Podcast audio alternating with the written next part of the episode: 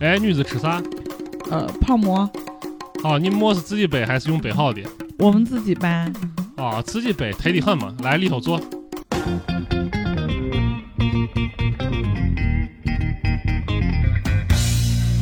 Hello，大家好，欢迎收听新一期的掰馍会谈。呃，我是主持人林康。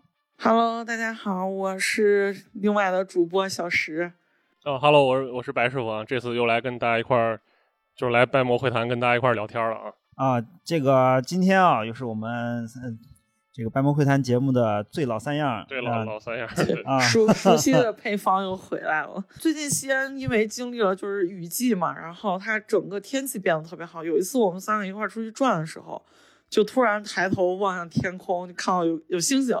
然后这时候白师傅就问了我一句话，一个问题吧。他说：“小石，你知道这是啥星星不？”我我搜刮了我肚子里所有的天文知识，嗯我发现关于天空，我只认识俩东西，一个叫北极星，一个叫启明星。你你还认识北极星了？是哎，是我当时说的是北极星，但是然后白师傅紧接着又问了我一个就是深入灵魂的问题，他说：“那你知道它为啥叫北极星不？”然后我说：“我说我不知道。”然后嗯然后我们就突然想到说，就是关于天空中的这些星宿，好像大家就是是一个特别大的知识盲区，至少对我来说是一个比较大的知识盲区。对，因为就是咱们现在的人，尤其是城里的这个人们啊，他其实抬头望向天空的时候，他茫茫一片，啥也看不见，是，对吧？因为光污染或者一些空气污染，就没有像你去乡村或者山里能看到满天的繁星。对是吧对呃，所以说很多人对这个东西也不感兴趣，呃，他也不知道感兴趣，他也不知道如何去入手，如何去去去观察。然后刚刚小石说到说，啊，他看到那个北极星啊，我首先得跟大家讲一点，他看到那个根本就不是北极星，我这当时当时没有当时没有戳穿他啊，就啊就因为其实在一个光污染和大气污染比较呃严重的城市里，你不专门找的话，你是很难猛的一抬头看北极星的。这个我后面后面会会聊。但是。今天想跟大家聊一个啥话题呢？其实并不是说看星星，因为看星星那个东西，属于是怎么说？我们现在天文学的一些一些常识，对吧？但是我们想聊的是啥呢？我大我们大家知道，古代人，哎，他没有这些光污染，没有大气污染，所以古代人呢，他每天晚上一抬头，他就能看到满天繁星，对吧？嗯，对，而且他不是一个人看，他所有人他都能共享到就这幅图画，而且他这个图画它还不是说固定的，它还有一定的运，就是斗转星移嘛，它有一定的运动的规律，对吧？嗯，没错。对吧？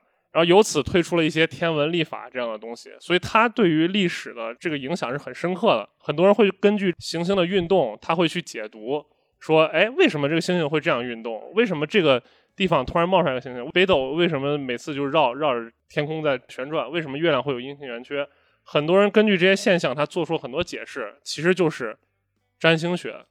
是，刚刚白师傅说到这个，我突然想起来了，就是因为我们之前写文章嘛，然后就写到那个，就是历史上唐朝特别著名的一次宫廷政变，就是玄武门之变。就他们说玄武门之变前夕，就有人说什么这个，呃呃，具体什么星啊，我给忘了，什么紫微星还是啥吧，反正就是说说有一个天文现象，然后这个天文现象暗示着东宫主变，对啊，就是什么东宫要易主啦什么的，然后搞得整个政治政治氛围就特别紧张，就其实其实就是大概类似这种的，呃，等于啊说是在这种现象的这种催生下、呃催催生下吧，导致了就是它是促成玄武门之变爆发的一个一个因素。对，我们今天的人们就受了这个，咱们受了说受了唯物主义教育或者科学教育，会肯定嗯觉得不信这个东西。但是我我也声明一点，我也不信这个所谓的天文星占，对吧？但是这个东西你不得不说，它是历史上我们去读历史它非常重要的一个因素。当时的人他是信这套理论的，对，他可能会根据这套理论，他做出他的行为，做出他的反应。嗯你嗯，如果不了解这个理论的话，你可能很难理解说他当时为什么要这样做。对我、嗯 这块儿我想我想我想稍微差一点儿，嗯，就是不不仅仅是当时的人特别信这个，我觉得现代人也很信。它衍生出来一个专门的垂直领域，叫分析你的星盘。啊，我我懂，啊我懂。就是它这个星盘，它也是占星学的里面的一个理论。对对，但是我还得澄清一点，就是说我们今天聊的这个所谓，我我不能把它叫占星学了，因为占星学指的是西方的那种占星学，就是它是以黄道十二宫、十二个星座为基础的，还有像小石刚说的星盘啥的。其实我们中国古人根本不不聊这一套的。我这个后面会会细说它这两边有什么区别。啊嗯，我们其实今天聊的更偏向于中国古代这个占星学，或者我们用一个词吧，我们不叫占星学，我们把它叫天文星占。嗯啊，因为古代我们讲有各种各种占嘛，就是对云气占，云气占就是我们根据这个呃天上的一些云啊、雨啊的这个这个形状来进行一些嗯占卜。那所谓星占，就是说我们根据这个星的这个嗯日月星辰的这些运行、嗯啊，来来进行了这个占卜，同时从他推演出了一些呃那个日历啥的。对呃历法，这是很重要一点，因为那个邓广明他就说过，就说研究历史四把钥匙嘛，这很著名的一个一个论断。这四把钥匙就是说，第一是历史地理，对吧？嗯对嗯你要研究这个历史，你必然得了解他当时说的那个地理。他说，比如说一个古地名，他指的到底是哪儿？对对对它那块地形是啥？你才能了解他的那些战史啊，他的气候呀。你如果不知道，你只是你只能说大概看个意思，对吧？你也不知道这个为什么历史地理促成了人当时那样的政策或者那样的反应。对，第二个就是职官制度，就是你嗯了解一个朝代历史，你必须得知道它这个官职嗯，是咋样的。因为有的朝代里，你比如说唐朝三品就是非常大的官儿，对吧？嗯但是到清朝三品就不算啥。你如果嗯不了解各个朝代它这个职官的设置，或者有的官名听起来很威风，实际上它没有啥实权；嗯有的那些官名听起来哎不起眼儿，但实际上它权力很大。第三个就是呃年代学，讲这个纪年纪日，就是你在呃史书里面出现了一个日期，这个日期是究竟是哪一天？这其实是很重要的事儿，因为有的事情当天发生了，或者说隔一天或者隔两天发生了，它其实背后你能解读出来的东西肯定是不一样的。但是你如果你不熟悉这个东西的话，你不知道它是怎么回事儿。呃，最后一个咱其实就是目录学，目录学就是记录了当时那个年代它有什么样的书，哪些书是比较可信的，哪些书是、嗯怎么说呢？它那个记载质量会稍微差一些的，它的信息嗯量可能会小一些的。嗯这不是咱今天的话题，所以我们咱今天就是就是来深入聊一下这个天文星占和年代学相关的一些东西。好的，先聊这个话题之前，我首先得就跟大家这么说一下啊，所谓的天文星占这套理论是古人观察了星星的运行之后，它它衍生出来的一套理论，去嗯来匹配这个星嗯星星星的运行的这个规律嘛，对吧？嗯，对对对，我们要聊这个它怎么去解释这个星星运行规律这件事之前，我们首先得知道星星它到底是以一个啥样的规律去运运行的，对吧？嗯也就是说，古人我们古人能观察到啥现象，他对对这个现象他才会做出相应的解释。我们先聊这解释之前，我们首先先聊一下他能观察到啥现象。可能这块儿有一些呃初中地理或者说高中地理的知识，对吧？我们所有人都知道一个很著名的论断，就是地球绕着太阳转，然后啊月亮绕着地球转，对吧？是是这样的一个这样一个知识。嗯所以我们每天能看到太阳是东升西落啊，月亮每天晚上看到月亮升起，绕着地球转圈儿，对吧？我我我先问一下小石哈，你知道我们现在日历里面用的就是说，不管是阳历还是阴历，我们用的年月，它代表了最初它应该代表啥意思吗？嗯，就是年是指什么？年是不是？我其实我你你你说到这个问题之后，我就突然想到了，嗯就是说这个年的话，它会不会是一个长度单位？就是它不是一个时间单位？不是，哦，行，那那我垮掉了，那我垮掉了。我贼我完全都不沾边那种。我我尝试解释一下，嗯年应该是就是地球参照太阳运行一周的一个哎周期对一个周期啊，然后呢，月呢是人参考月亮阴晴圆缺一个周期的时大概一个时间。对我我这么说吧，就是所谓年，古人为什么给它一个这么朴素的名字叫年？它其实就是，呃，地球绕太阳一圈儿所需要的时间。嗯对，月呢，就是月亮绕地球绕一圈儿嗯，所需要的时间。对然后还有个单位是日，我日们知道啊地球、那就地球的自转嘛。对地球的自转，就是地球绕着太阳转的同时，它自己还自转，它自转一圈儿，这是一日，对吧？嗯，对，所以说，就是我们回到原始时代，对吧？对它肯定没有这些年月日的概念。对对，但是它呃在人们的这个生原始社会里面，这个生产劳动工作的过程中，他可能会发现我们需要记录时间，对不对？对对吧？不记录时间的话，这个事情很不方便。对的对的，那怎么记录时间呢？你首先人们肯定会观察到说，哎，每天太阳，呃当时不能叫每天了啊，就嗯因为当时没有天的概念，嗯就说哎，过一阵子天就会黑，再过一阵子天就会亮，对，他会自然的认为这是一个周期，对吧？对对对。就可能每过我们用现代话来讲，每过大概二十四小时，它会来这么一一周。但是嗯古人可能会，他就会把这个来作为一个最自然的计时的一个一个单位，它嗯叫对。叫日，对吧？对对对。对。这日产生了，所谓的日就是天一白一黑就是日，对吧？嗯。月呢，当它晚上的时候，它抬头看，仰望星空，他会发现天空中最瞩目的就是月亮，对吧？对，嗯。这时候呢，那个原始人可能会发现说，哎，今天的月亮跟昨天好像又又又不一样。嗯。但是呢，等到大概过二十几天、快三十天的这样的一个周期之后呢，月亮好像又周而复始了，又变成呃之前那样了，嗯。又这么一直循环。嗯。就不说古人了，就哪怕你现在有嗯。有这种小小的观察的习惯，其实那个月月亮的变化特别对对特别特别明显对的，还是如果你每天坚持看的话，你会发现大概是二二十八天到三十天左右的，对它会进行一个一个周对，期。它是对对吧特别特别的明显。这个，所以说，古人一开始用计时的话是用日，但是你你不能老用日，因为我我不能说哦，咱们三百多天之后见，这样子一天一天数就很很麻啊烦，累积？太多就不好算了。他肯定在需要一个更大的单位，比如我们三个月后见，对吧？嗯这样子是不是就好很多了？对。为什么产生这个月的单位呢？就是因为人们在天空中观察到有月亮这样一个一个一个星体，然后它是大也大概为二十八天到三十天这样一个周期去去转的，嗯所以人们慢慢又产生了这个月这个单位。可能在时间一长，这个月这个单位可能又不够用了，就人们会发现，哎，这个我好像有这个四季冷暖，对吧？对，我说的这个，咱们都是在就是古代中国的这边生活的人，也就是在北半球亚热带到这个亚寒带中间这这一坨儿嗯嗯地方生活的人，嗯这边四季是比较分明的，对所以人们除了日的周期和这个月和月亮阴晴圆缺周期之外，人们会感受到说另外一种周期，更长的周期，就是一年四季，对吧？嗯，嗯气候变化啊，对吧？有了日月年，其实人就可以开始制定历法了。嗯哦，这是往大了说，然后再往小了说，可能就是说一日的时间可能会会太糙了。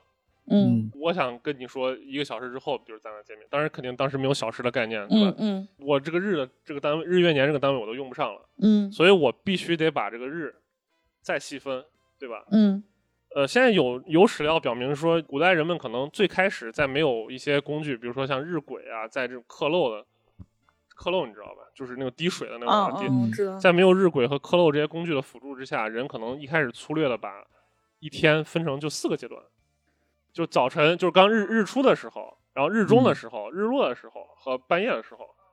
比如我可能约你说，哎，咱日中见嗯啊，那就是太阳正正中间的，可能这嗯前后误差可能可能有个一个小时吧，嗯，嗯对吧？但是咱好歹能见上，对对吧？或者我约你说咱那个日出的时候见，这样就大概把日就又往精细的划分了。嗯但是随着就是人的技术越来越进步，有人发发现了说，哎，这个太阳的这个影子我们可以用来来计时，可能发明了日晷啊或者刻漏，嗯，这些就后话，就是越分越细，到咱现在就更精准了，对吧？嗯这个话题我们咱先放到一边儿，咱先回到我刚说年月日那个话题。回到年月日话题呢，就是人们发明了这个年月日三个单位之后呢，人会大概发现说，呃，因为月亮绕地球一周，你你知道是多长时间吗？月亮绕地球一周，对，这个该咋算呢？这不是你算的，就是、嗯就是它就是它在物理世界它就是那么转的，嗯嗯对吧？人们最开始认为，就像我们现在小孩的常识说，一年有十二个月，嗯然后一个月有三十天，对嗯吧？但实际上，你想，你想一个问题，我们刚说地球绕太阳转一一圈是一年，嗯然后月亮绕地球转一圈是一个月，嗯，然后又说一年等于十二个月，对他那个一年等于十二个月，这个中间是怎么换算过来的？这不用换算，它它就是这样等。我我我这么给你比喻，就是地球绕太阳和月亮绕地球，你把它看成两个两个东西，两套系统。首先，地球绕太阳，它它转圈儿它有一个速度，嗯，这个这个速度是一年。对，然后月亮绕地球转圈儿，它也有个速度，这个速度是一个月。嗯，然后人们通过观察发现，一年刚好等于十二个月，就是、啊就相当于我转一圈儿的时间，你那边转了十二圈儿。就是分别你我一个人记月亮，一个人记太阳，突然发现哦他们两个记的这个周期是一样的。对，它就是十二倍的关系。对，但是你有没有发现这里面有个问题，就是说，按理来说，地球绕太阳转和月亮绕地球转，这是两个独立的事情。嗯，那为什么它刚好是十二倍呢？比方说我我随便在那儿走，然后你也随便在那儿走，哎，结果嗯刚、刚好发现我的走的速度是你的十二倍，对，你会不会觉得这个事情很巧？是它恰好就落到这个倍数上，那对吧是是不是跟地球本身的这个，就是跟太阳之间引力啊什么有关啊其实没关。幸好没 说。就是就是，其实啊，就是我们按照咱现在的这个天来来算的话嗯哈，月球绕这个地球转一圈儿，它不是三十天，它是二十九点五三天。哦，就算到最精细，它是有一些区别的。但是古代人不知道，他大眼儿一看说，哎，差不多三十天，这啊啊就一圈儿回来了，咱就三十天，嗯，对吧？我之前就跟小石聊过一个话题，就是说，你有没有想过一个事儿，就是之前我们中国人用的是什么单位，什么斤，嗯然后国外用的是公斤，对吧？嗯然后比如说千米，他们就公里嘛。对。你有那为什么就说我们一斤刚好等于人人家的一半儿，一公斤正好等于两斤，嗯，然后为什么一公里正好等于两里？你不觉得这事儿很巧吗？就比方说我我现在规定，我说哎这么长就是我们的一一米，嗯，就人家说这么长是我们的一米，结果一比发现人家正好是你的两倍，你不觉得是很巧吗？啊，这是恰巧还是因为互相这个也不是恰巧，这个我我当时也也去查这个资料啊，就是说、啊我们这个单位经过调整的，对我也想应该是调整。之前哦，之前我在做不知道哪个主题的时候，人家给我换算说唐代的那个面积，嗯我当时就是六百多对对对平方米啊，是要对有差别的。就是因为我们为了就是这个公制单位是等于说国际上弄的这样一套单位，说大家都要遵守这个，这样大家以后方便交流。然后我们为了就保留用公制单位的同时保留我们原原来的单位，啊，让大家好换算。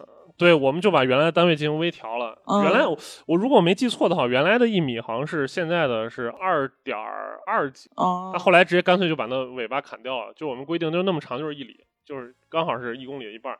这样的话，我们用原来老单位也不至于说换算很麻烦，对吧？你不能说我嗯看一个一公里，我除个二点二几，给我算半天，我现在就除以二就行了。然后跟原来的那个里也比较贴近啊，这是题外话了。嗯又回到那个年月日那块儿啊，嗯，其实月球绕地球一圈儿不是三十天，它是二十九点五三天。对嗯对，刚才提到，但是最开始的，人他不知道，他嗯就认为这是三十天，因为他观察不了那么仔细，对吧？嗯我们现在是一年三百六十五天，嗯对吧？地球绕太阳一圈，它也不是三百六十五天整天，它是三百百六十五点二四天。其实人们所说的一年等于十二个月，是一个月是三十天，这个是不对的。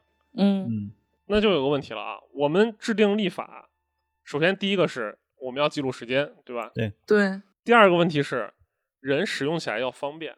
嗯嗯假如说我这个立法规定说一年，假如说我制定一套特别精细的立法，一年是二十九点呃一个月是二十九点五三天，这很精细了吧？嗯结果你你会导致了，就是说我每次要换算啊，我我我干啥我就特别不方便。对，虽然计算精细了，但是我没法这个应用。就我我可能这个月这一月的最后一天我过不完，我嗯过到零点五三天的时候，对爬我到下个月了。对，他就跳到下一对，下一这样子人生活就很很麻烦。比如说我十月，我现在就是现在是十一月，对吧？对我说十二月一号咱见面，但十二月一号可能是十月三十号的下午，对吧？它可能会导致这样的问题出现。对，所以说我们历朝历代，我们大家都知道说制定立法，嗯很多人伟大的科学家花了无数的人力物力去制定立法，每个每代新皇帝上来，他都要制定立法，本质是说我们要做一套立法，这个立法一要尽量的精确，嗯要无限的逼近于我刚说那个实际的那个数字。二，在逼近的前提上，你也得让人民群众好理解，你不能说制定出来一个特别精确，但是人没法用的那种那种对那种的立立法。所以说，从古至今，我们不断的修订立法，不断的去修改各种人来涌现。他做的事儿呢，实际上就是说调和一个日月运行的速度，不是整数倍这样一件事儿。哦，它的运运算的这个关系，让人类便于理解、便于记忆。他一直在做这样一件事儿。啊，而且但不过我觉得这样说的稍微显得学术一点，他其实落到实处就是，呃，统治的时候安排工作会更精确。啊，也不光说是统治吧，可能是人人的日常生活才需要，对吧？啊对对对，因为你其实嗯记录时间就是为了在当时主要就是为了干农活之类的嘛。对啊，对，我刚说的是太精确的危害，可能就是说人用起来很不方便。嗯你不精确的危害那更显而易见了，对吧？对我今年一年差个五天，啊，明年差十天，我十年以后，比如说我春天直接就跑到夏天了，对我我我每年都是这这个日子去种粮，结果我到那年我发现对，这晚了，种了这个长不出来有点。像那个刻舟求剑的那个啊感觉对对对对是的，这个就是有这样的一个问题对，。落到具体就会出现各种各样的问题。所以说，就为什么一定要要用立法去调和这个东西呢？其实它还是本着人的古代人的一种观念，包括咱们现代人也有，嗯就是认为天地的这个运行和万物这个行星的运行，它应该是完美的、和谐的。就是你嗯说一年十二个月，他觉得嗯很好、很完美，嗯对吧？你给他说一年是十二十二点五五三个月或者多少多少个月，他觉得这个事情理解不了，嗯嗯对吧？你跟他说一个月是三十天，他能。古代人认为天地肯定是和谐的，就是他肯定是有有一个就所谓第一推动力来安排，就咱不说上帝或者啥，就是大家知道有这么个大概的规律，就觉得啊啊是放心的，而不是说我过了之后不知道是什么日对子对啊。，你说个什么十二点五三，他觉得这个东西不完美，包括啊现在很多科学家他有这他也有这这个问题，他一定要说追求我的数学证明特别简洁，不引各种乱七八糟的这这个额外条件来，嗯嗯对吧？好，呃，好，这是这是我说这个立法，立法的根源其实是干嘛的？嗯嗯，但是具体你怎么立法的根源是从从哪儿来的？其实还是从这个各种星象来的。嗯对那当时我说了，天空中最耀眼或者最引人注目的是月亮，对吧？但其实呢，月亮它是不能不能用来纪年的，对不对？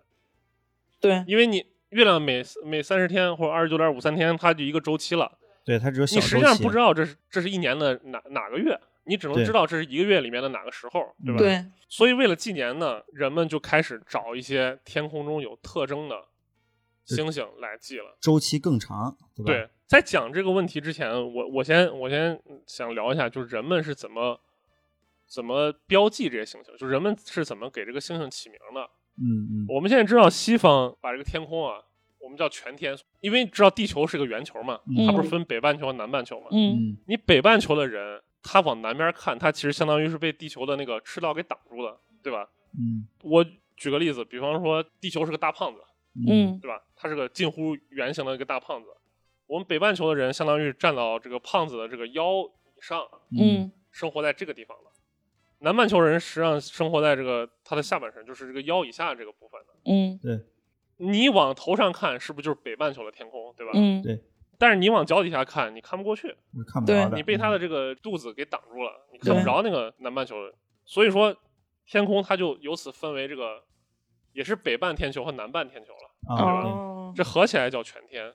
哦对然后西方的这个天文学家呢，他把全天划分成八十八个星座，它是个啥概念呢？就是说，我就搁这儿看啊，嗯我看天上星星，说这这这几个星星连起来，它它像一个啥形状？我就说这是一个，比如说我们说猎户座哈，这几个、这几个星星这一片星星连起来，嗯。它像它像个猎户。我们我们就把这一这一片区域，就这个星星大概覆盖的范围叫猎户座。哦。当然，猎户座里面，比如说我们有这个假设哈，我们嗯。有十三颗星星来组成这个猎户这个图案，嗯。但是呢，你看到这个图案是个二维的，是个平面的，是个平。面的，哦。它背后的星空是无限广袤的，是。对，所以说他把这一片儿二维相当于投影的那那个区域叫猎户户座座啊，但其实所谓猎户座是包含他身后无限的那个空间里面的那些无数的星星的。对哦然后他就啊，那这片叫猎猎户座，那片叫啥？那片叫啥？他嗯各自划分了八十八块儿这样的区域，就嗯把全天就给画完了。这就是猎户座。所以西方的，它划分天空，它是按照片儿状一片一片来划分，嗯啊就基本上两个星座之间不会重叠，对吧？呃，是绝对没有重叠，啊，它就绝对没有嗯啊拿这个星座来刚好分出来一块一块，中间是区隔开的，就跟画啊画画咱们画城市或者画省的那个那个界一样。嗯对对对，但是中国划分星空，它不是不是这么划分的，哦还不一样，它对，他把所有星空画成星官儿。他星官儿、星官儿是啥意思？就是他认为天上的星星也是呃有一定的职能作用，就跟嗯官职一样。嗯它所谓的星官呢，就是几颗星连起来，但当然它也是连成一个图案了。嗯对但当然连成个图案，它不一定说就是它是个线状，它不包含它周围那片区域。啊，它就是嗯那个线条组合，对吧？呃线条啊啊点和呃用点和线连接，而不是像西方那样子，它具象出一个画面来。呃，也是它也的有的也会具象出画面，但是就是嗯说，西方就是说组成图案之后，它的那一片儿就是图案所占的这片面积，它啊都是这个星座里的。但是星官不是，星官就是说我只有那一条线是属于这个星官，这条线嗯外，就哪怕跟它挨得很近，嗯是是不属于它了。嗯，也就是也是这样画星官儿，这里面就在给科普一个概念了，就是黄道这个概念。你之前你你听你们听说过这个概念没？我记得我上高中的时候有学过那个黄道交角，黄赤黄赤哦交角，哦哦，黄黄赤交角什么的，这这个可能是我距离这个概念最近的一对次了。就就什么概念哈？就是我们地球绕着太阳转，对吧？嗯嗯我们地球绕着太阳转有一个问题，就是我刚比喻说地球是个大胖子，对吧？对，我们现在继续这个比喻，嗯假设这个大胖子不远处有一个球，这个嗯球就是就是太阳，嗯然后这个大胖子就开始绕这个太阳转。嗯他绕这个球转的时候，他是头朝头朝天，脚朝地的，对吧？嗯他是这样转的。所以说，我们我们是不是理所应当认为太阳是其实是在这个胖子的呃怎么说呢？就跟这个胖子是平行的这样的一个概念，对吧？对。但其实地球转的时候，它不是这样的。我、嗯我们把地球想象成一个胖子，这个胖子是有点倾斜的。你看过那个 Michael Jackson 跳舞吧？嗯嗯就是你想象 Michael Jackson 跳舞的时候，他是那样倾倒下去，但他没有完全倒，他有个嗯角度，嗯他是这样子斜着去绕太阳转的。嗯嗯你看我们在宇宙里，你这样这样去绕着太阳转，那太阳背后它是不是也有星空呀？对吧？嗯对对，地球绕着太阳转，我们地球上人看太阳，其实太阳在空中转了一圈了，对吧？嗯一年我们绕它转一圈，其实太阳就在空中转了一圈。对，这一圈也是一个轨道，嗯这轨道就叫黄道。嗯啊，那我那我们刚才说了，说西方把星那个星星画成了这个八十八个星座，嗯那黄道上是不是也会经过一些星座，对吧？对对，要经过十二个星座，这十二个星座就是就是黄道十二宫。这看过《圣斗士星矢》的人肯肯定对对对，知道十二宫非常典型。就是我们现在说星座，就说为啥你是巨蟹座，为啥你是金牛座了，就是因为你出生的这一天，太阳刚好，太阳不是在在这个黄道上转嘛，对，它刚好转到哦你的这个、这个这个这个座里了，嗯，所以你就是你就是这个座了。十二星宫刚好是一个就是圈把黄道区隔的一个相对比较大的一个星座范围嘛，对吧？对所以说拿这个比较区好区。我这么跟你说，全天八十八个星座，只有十二个在黄道上，其他不在啊黄道上，哦其他都不在黄道上，不在黄道上，你明白吧？嗯。嗯，就是因为它是全天划分的嘛，对吧？对，就是黄道线的高处或什么有其他的星座，对对吧对那就不好不好就就不包，不好对太阳不经过他们。对对对，黄道十二宫是特别重要的嗯，重要的一件事儿。对是重要参考。对，但是回到我们这个中国古代，古中国古代也知道黄道，也知道黄道，但是我们划分星，就是我们刚说划分星官儿，对吧？嗯但它是这样的一个划分逻辑，就是刚才我说的这个地球跟 Michael Jackson 一样，它是斜着绕太阳转，对吧？嗯它斜着绕太阳转的时候，同时它还要自转，对不对？对。它自转，它相当于它有一个轴，对对吧？。对，就相当于它的脑门到脚底这样的一根轴，它是嗯这样不断的自转的。嗯，就你想象一下跳芭跳芭蕾舞的那样一个人、嗯那个轴也是斜的嘛。啊，对，轴也是斜的。咱咱们现在先不说太阳这个事儿啊，我们嗯先说这个这根轴。嗯我们假设就是地球跟一个跳芭蕾舞的一一个人那样在那儿不停的转，嗯转的时候呢，它周围都是星星，对不对？嗯，我们生活在地球上的人，我看这些星星是不是也跟着就转了？对对，但是有一片星星它是不转的，就是这个人头顶的星星和他脚底的星星，嗯，对，他们是保持相对静因为它是在这个轴上的，啊，对吧？嗯，就是你你再咋转，你头顶的那个始终是是是那个星星，对吧？嗯，瞎瞎转，你看头顶上这个灯，你是不会对变位置你周围的，对你你比如你头顶有个灯，你在那瞎转，啊你，周围的景物都在转，但是你头顶的灯灯始终在你头顶，它是不转的。对，对，这颗星叫什么？叫北极星北。极星，哦哦哦哦哦哦，原来它为什么叫北极呢？极星我们刚说这个地轴嘛，地球绕地轴转嘛，哦就跟人、人地地轴的那个最北边就是就是北极嘛，嗯所以就相当于那个做旋转人的头顶一样。所以你北极的那个方向指的它上面那颗星，它就叫北极星。哦，明白吧嗯明白明白，那北极星在人的这个认识中为什么这么重要呢？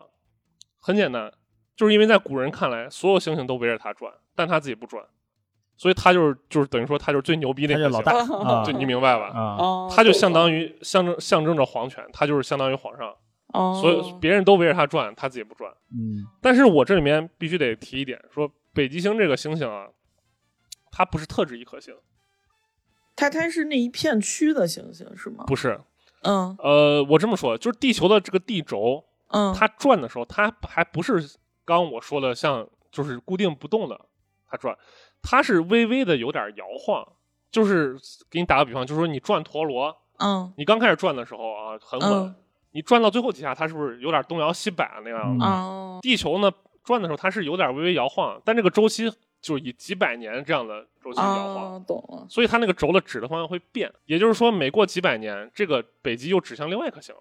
哦，还有这样子的区别呢？。对，然后那个范围内就是有那么几颗星能就是那个范围内，它就是有那几颗星人能看见的。啊其实你按照宇宙无限来说，它那个嗯范围上有其实有无数颗星，啊。但是可能有的太远，人看不见啊。哎不过仔细想想，其实就是确实是哪颗星都不重要，你只要不转的那颗星，对，不转那颗星星是最牛逼的。啊。对我这个现象就完美诠释了那个嗯斗转星移这四对个字对对对对对吧？它它一动，这个星星就变了。对，所以说它其实并不是说那颗星它是最重要的，其实地球的运动它是它才是最重要的，就是、哦或者说人类的观察的视角它是最重要的。嗯嗯所以说这个北极星它不是一个专有的称呼，它只是在哦相当于一个官职一样啊，这几百年你是北极星，对下几百年它是北极星，嗯，我懂了。你懂了吧？嗯，这个明白了。就是说北你们不要千万不要觉得北极星就是固定的某一颗星，嗯，懂了。而且这颗星呢，北极星呢，它有它也不是说天上最亮的一颗星，我为啥？因为它只是说，因为它恰巧在北极的正上方，嗯它它在北极指的那那颗星。嗯然后那有没有人说说，哎，那南极星它也它不是也不转嘛，对吧？嗯，为啥大家不觉得南极星牛逼呢？南极那边人少吗？不是，很简单，就是因为我们中国人生活在北半球，看不见南极星，对对，啊，除非就当时也没有什么航海啊或者啥，除非你到南半球，你能看见南极星。嗯然后说完这个北极星、南极星这个概念之后，还有两个概念，一个叫恒显圈，一个叫恒隐圈。我这个没听说过，恒恒显就是那个永远永远显现的圈儿是的和和永远看不见的圈儿，哦，明白了。啥意思哈？假设我我回到那个刚才那个大胖子比喻，嗯地球是个大胖子，嗯我们是活在北北半球，也是他上半身，就是他胸口上的。嗯，当他开始转圈儿的时候，周围就是是不是星星就开始开始跟着转了，对吧？对对，除了北极星不转之外呢，有些星星你转着转着，它是不是？我我打个比方，这个胖子的，我假如说面对着一个方向，嗯就是地球面对着一个方向，这儿有颗星星，对吧？嗯嗯现在胖子开始转，等转到这个屁股对着这个地方的时候，人人是不是看不见他了？嗯对我们在他胸口这个方向嘛，在面前看，当他当他转回去的时候，你是不是那这个星星对于人类来说，它是不是就已经就是降落在地平线以下了？嗯这个星星就隐没了。嗯，等等胖子再转过去的时候，又转回来，啊，又转回来，这个星星相当于又又升起了，对吧？对但是这片星星呢，就是等于说它不是在恒显圈，也不在恒显圈里面，这人是时而能看见它，时而看不见哦，有周期性，但是有一片星星是啥呢？因为你生活在胖子的胸口处，你不是在头顶，也不在他的腰部，嗯嗯，对吧？你往胖子的这个头的方向看去，你相当于那个切线处，它能形成一个，就是这块这块很难讲哈。我重新组织一下语言哈，比如啊我们生活在胖子胸口处，嗯。你往胖子的头顶看过去，嗯。你不光能看见你这一面的星星，就是嗯。不光能看到他面朝这一面的星星，对。嗯。你能看到一部分他背后的星星，对，嗯。你能从他头顶看到后面，对稍微后面一点，哎，能看见，能看见后面一点儿。啊，对，但是胖子脸转过来，屁股朝你刚才对的这面的时候，你又能看见他屁股对的一面，相当于相当于是你能看见一点，你刚才能看到那片星星，相当于嗯在这一点儿这个这一圈儿的范围内，就是相当于以北北极星为中心画这么一个小圈儿，嗯这个范围内，人是永远能看见这这波星星的。嗯这个圈儿就叫恒显圈儿。哦，懂了。所以，在古代人视野里面，他会看到啥呢？他会看到一大波星星都是时隐时落，但是他能看见一小撮星星，永远它虽然转着，但它永远在人的视野里，嗯。而且其中最中间的一颗星星永远不动。嗯。对。所以在古人的想象里面呢，他们就把这个恒显圈儿就认为它是一个很神圣的地方，他就把这个恒显圈儿分为了三部分，叫三元。嗯，元是那个成员的元，是成员？哪个成成？土字旁一个那个一一日一那个哦那个那个哦它叫哦三元。为什么叫三元呢？是因为在这片横线圈里面有三圈星星，像像城墙一样，啊，把其他星星包住了。对，城墙的圆按成圆一样。啊对你想象一下，就是横线圈里面所有的星星被三个圈儿包住了。嗯这个三个圈儿有三个名字，包含北极星那个叫紫微垣，哦，紫微垣是最重要的，相当于是皇宫嗯里面的各种星星也被人们分配了星官类似于皇上的那些宰相呀，呃，就是皇上那些那些就是御用的那些用品呀，还有一嗯。些重要的那些官职呀啥，都在这个紫微园里面。哦，剩下还有个叫太微园，哦。太微园里面就是一些行政机构吧，嗯。行政机构，然后还有还有个叫天市园，就是嗯。天上的那个市场，嗯。一些进行一些贸易，还有一些生活的东西，嗯。星官都在那里面。他就根据按照这三个园里面的一些星星的这个呃形状也好啊，或者一些特殊的含义也好，给他们都命命了名，嗯就是划分成星官，这叫三元。呃，这三元刚才说是紫微垣，算不算就是横线圈里面的？算我刚说这三元都在横线圈里面，哦它把横线三元都圈里面，在横线圈。它不是像它不是同心圆一样包成三层，嗯它是三个，就跟品字形一样，三个圈儿，哦这三个圈儿占满了整个横线圈儿，哦，我？哦，品字形这样子的。对我刚理解成那个同心圆了。不是同心圆，不是同心圆。哦我刚刚讲的可能不是不是特别那个好，因为咱们这个音频节目有个问题就是没有图，大家可能讲的过于抽象了。对，之后之后我嗯那个就是把那个图片放到那个嗯啊 show notes 也好，大家如果感兴趣可以去查看。如果有什么问题，其实评论区也可以再给你好好讲一下。对对对，嗯这横线圈划分完了，对吧？嗯横线圈划分完之后，剩下的天上不还有星官吗？对吧？嗯怎么办呢？他把剩下的星官分为了四象，就按照东南西北嘛。嗯，这个大家肯定知道嘛。对，嗯，四象。分成四象，分了四个大区域，对吧？嗯四象要接着画，因为大家很多人都听过这这这个名词啊，二十八宿，对吧？对吧嗯，对，其实整个就天空划分划分完分分成了这个三元、四象、二十八宿。所谓三元，就是横线圈里面的那些星星都归到三元里了对，分了三个区域啊。啊，然后四象，剩下所有星星分分成了四象，对，然后四面八方。呃，每个象又分了七个宿，哦，就是二十八宿。嗯，但是为什么二十八二十八宿这个事儿咋来的哈？嗯，我们刚说了，月亮绕地球一圈儿大概是个三十天左右。对，嗯三十来天。月亮，古人认为一个在一个月里面的每天，它会停留在一个星官儿里面，对吧？嗯，这是必然的嘛，对对对，你日日每天在转，然后变化。因为二相当于二十二十八天转一圈嘛，它每嗯天肯定会停留在同样的一个星官儿里面嘛。对，嗯他把这个星官儿就认为月亮是留宿在这儿，就是宿舍，就是宿。哦，明白了哦，明白了。哦，所谓二十八宿就是月亮，月亮停每天每天经的停的地方一个一个宿，哦，嗯这跟黄道十二宫差不多。黄道十二宫嗯是哦，每个月太阳停留在这个这个星宫里，嗯，对。明白了二十八宿是是以我们以月亮为准，它每天晚上停留在一个宿哦，怪不得它是二十八，那就刚好就是二十八天嘛。分为二十八宿之后，他把剩下的星官，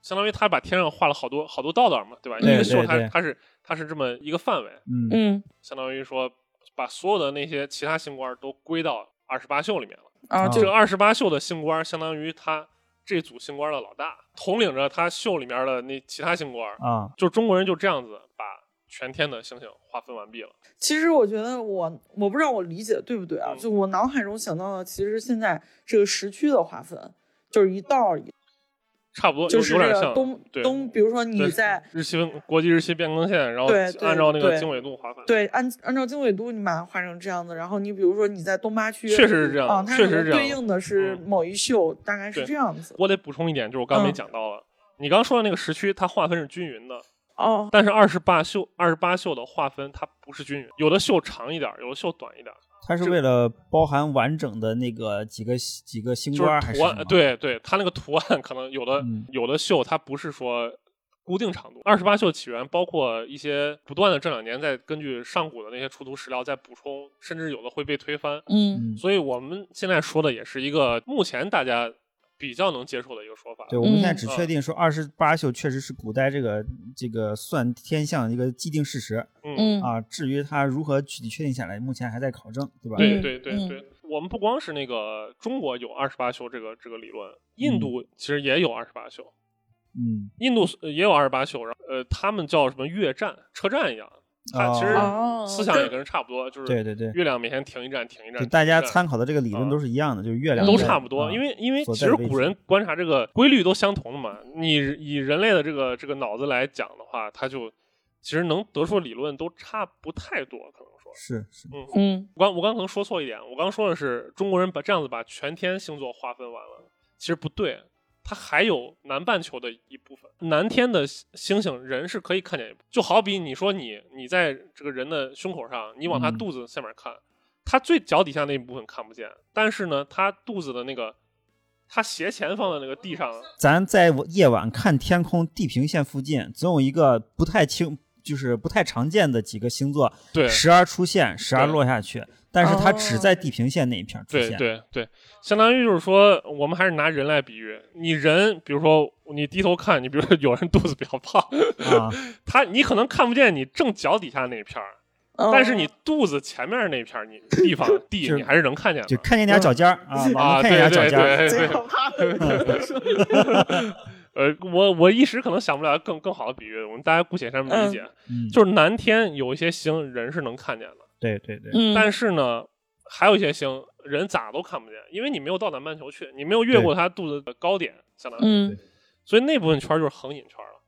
当然，嗯。古代人他不知道，他不知道有恒隐圈儿这个东西，所以他当时他认为说，我把南我把全天星这个这个星星都划分完了。嗯。直到后来这个大航海时代，或者说一些外来的这些南半球来了人人们到那个南半球去，嗯。嗯，包括郑和下西洋啥，因为你越往南走，你能看到星星越多，对他走到东南亚或者是走到啊赤道那块儿之后，他就会发现那就和块儿星一些新的星座，对哎，他说这个这个以前啊是我们没有记录，才不断补充，直到这个明朝，就是那些传教士过来之后，他们拿来了南天的星图，嗯嗯直到这时候中国人才把全天的星座划分完了，就汤若望他们搞掉的。啊嗯嗯这补充了我刚才说了一个 bug。那那我们就说，我们中国人分成三元、四象、二十八宿和若干个星官儿。嗯嗯但是这个星官系统有个 bug，它不像星座哈。我们刚说星座，西方星座它是一片儿，嗯比如发现了个星新星，只要出现了，它都能被划到这某一片儿里，对吧？嗯它就是个，比如说猎户座里面，嗯，我们嗯出现了一颗新星，那它也是猎户座里面的星嘛，对吧？这没有啥问题。但是星官就就有问题了，星官都是一些图形连线，比方说我这这个星官就是这四颗星星，嗯我画画了一个，比如说我我叫一个什么什么星官，对吧？嗯嗯突然有一天，这四颗星星里面中间出现了一个新星，嗯你咋办？你整不进去了，嗯你整进去，这图案就破坏了，嗯，对吧？？这就是星官系统系系统的一个一个 bug。那那古代有没有有没有针对这个的应急措施什么的？呃，我这么跟你说吧，他一嗯般来说呢，它不会说我把这个星官就改了，比如说原来四个星星，它现在变成五个星，它一般不会这么改。这个应急嗯措施就是就是星占，他们把这个叫克星，就是说我今天看哪哪个星官里面突然出现了一个克星，就是这个克是做做客的客，哦，克啊，我以为是那个那个，不是那个克星，就是我今天一看说，哎呀，这个某某星官里面突突然出现了一个克星，我就分析说这咋回事儿？这这克星是啥啥颜色的啊？对我我说到这个颜色，我给大家插一个小花絮啊，就是。嗯大家觉得星官划分肯定是啊、一些比较高大上的，说一些官职呀，一些一些皇上御用的那些什么御车、阶梯啊什么的，就皇上走的那、那个楼楼梯什么的，嗯就比较高大上的东西。嗯就我翻那个里面有个星官特特别惨，那个叫天使星，就是那个那个屎，就是 shit，对对，就是这个。为什么说天使有有天策？哦就是他认为天上也得有厕所嘛，那你有天厕你就有天使嘛。那这也太具体了。对，这个天使在这个星占里面是干啥的呢？占星的这个官员嘛，就是叫太史或者什么的，他们会去观察这个天使星的这个颜色，因为我们大家知道人人类的这个这个粪便有时候它颜色不一样，它也代表这个人健康或者不健康，对吧？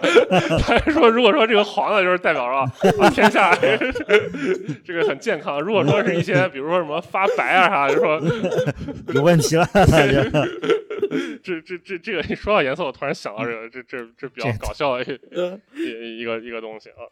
哦，那我们刚刚说了这个这个克星的话题啊，其实就是如何补充新星的这个问题，我们后面再讲。我先讲一讲，就是说这个东西肯定是很难记的，对吧？就是天上那些星官，他都叫啥？他都有什么职责？对，其实古人是怎么记录来记忆啊这个东西的？漫天都是星星，我只能确认那几个？对这个东西其实古代有一个文献叫《步天歌》，它其实《步天歌》就是七言的一首长诗嗯啊，里面内容就基本上就是啥啥过去是啥啥，啥啥上面有啥啥，哦，它是靠背天歌来啊来来来这不这不就跟咱背化学公式一样吗？对对有点儿有点儿氦锂铍硼碳对对氮氧化钠。但是我们首先要知道一点，就是说占星这个事情，古代平民老百姓是不能学习的，哦，不能嗯学，不能学习的，因为这是相当于帝王之术。我我我在这边插一个题外话哈，就是我们说现在占星或者说一些星座的啥东西，嗯我们是干来干干嘛来了？就是平时我们朋友之间开玩笑聊天说，哎，你这人性格咋样，或者你啥星座的？嗯嗯它是一种平民老百姓之间闲谈的，或者说一种爱好，一种一种话题吧。嗯但是在古代可完全不是这样的。嗯因为古代人认为，就是说，天上的这些这些星星的运动预示着人间的一些对一些事情嘛，对吧？嗯，但是你想想哈，天上总共就就那么多星，对吧？嗯它预示的不可能说是你某每一个某一个具体的老百姓，对嗯吧？它不能说我这个星星怎么变暗了，就说哦，西安市的某某某某村里的某某村民他今天嗯要生病，对吧？因为人太多了，你不可能说我在天上找到星星，就是这个就预示了我的事儿，所以肯定天上星星都预示的都是一般都是帝王家的事儿，嗯或者说预测某个地区嗯会出现问题。嗯所以说，古代老百姓学那他也没用，他不嗯能说我通过占星来来预测一下我的健康或者我的我下周的运势啥的，嗯这对他来说没有用。只有帝王将相这个星占对他才有意义。对，人家嗯国格局大，对，嗯你想天上就那么多星星，对吧？我肯定映射到我这些达官贵人身上，对不可能让你啊老百姓、那个、嗯老天爷懒得给你老百姓去下什么指示，对吧？所以说呢，平民老百姓一来学他是没用，二来你要学他，那就说明你这个人是有一定政治野心的，嗯对嗯，吧？啊，你想你想你想看看说我们这个皇上或者说某某将相啊什么，他他将来的命运是啥，对吧？所以他禁止老百姓去学这个。对你这个容易鼓散播谣言惑众，嗯对对对对对，肯他肯定会有一些政治意图，或者说让你对怎么怎么着的，所以这个自古以来都是帝王之学。直到什么时候呢？直到说宋代人本主义兴起了，嗯高层慢慢的把这一套东西就礼仪化了，就不嗯会只是说我们来做个样子，对不会说真的把它当回事儿的那种。嗯这个慢慢才就那些占星的这些术士们，他可能嗯为了混口饭吃，慢慢的才流落到人间，开始给老百姓算命呀，嗯怎么怎么地了。这个慢慢的才成为民间开始热议的话题。但是我们回到中古以前，这个是老百姓不能去没法接触的嗯啊。我们说一个问题，就是《史记》里面司马迁自称太史令嘛，对吧？嗯就是汉代，就是司马迁那个时代啊，太史局这个机构其实就是为了观星的。嗯你不要一听哦太史说，而再加上司马迁他又写了《史记》，嗯你认为他太史局是一个写历史的地方，它其实不是。太史局历来都是就是观星的，就给皇上负责每天观星，然后给他汇报一下，说近期有这个星象显示我们有啥变动。嗯所以一直这个星占术就是在这个太史们一代代太史太史令之间来流传的。对，不管后面这个官位或者是这个机构怎么变化，以太史为名为主，都是这个机构。对啊，但是有有可能后面他可能不叫这个了，啊但是但是确实有这个，就相当于这套技术都是一直是掌管这个东西的这个人嗯来保密的，对，代代代相传的。你像那个嗯司马迁他们家就是父子两代嗯太史嘛，嗯就相当于你看他写《史记》第一句话就是“究天人之际”，对吧？嗯最主要目的他不是说我为了记下我这些事儿，他最主要目的是究天人之际，就是天和人之间是怎样互动的，天有什么样的现象，人有嗯什么样的 reaction，就是他是想搞清楚这个事儿，所以他才记下来那些事情的，对吧？这是他写《实际》的一个重要目的，也是他出于他作为一个太史令的他本质的一种一种敏感，一种也是一种理想吧。嗯行那我们今天先大概就聊了最基础、最基础的一些知识，就是嗯古代人们的怎么制定历法和怎么划分这个全天星运对啊。对对，有感兴趣的，我们下面可能会会继续深入的讲一些，就类似于天使星之类的比较 比较有比较有意思的东西啊。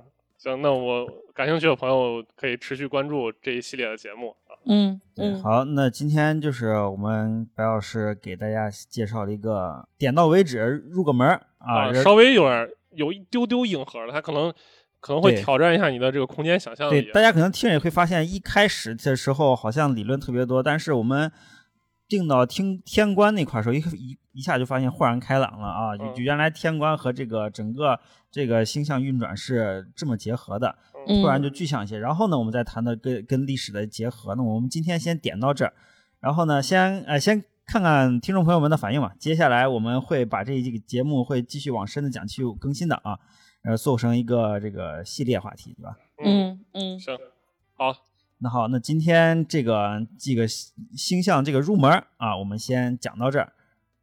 行，嗯啊，那就先到这里吧，跟大家好，说给大家再见啊放首歌吧。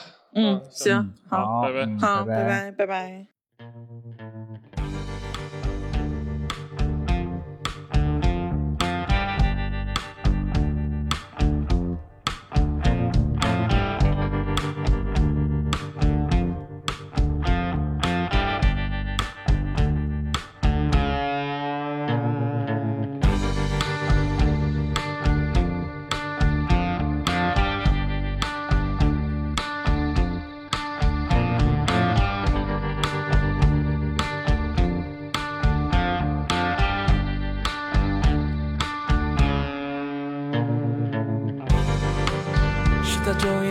始终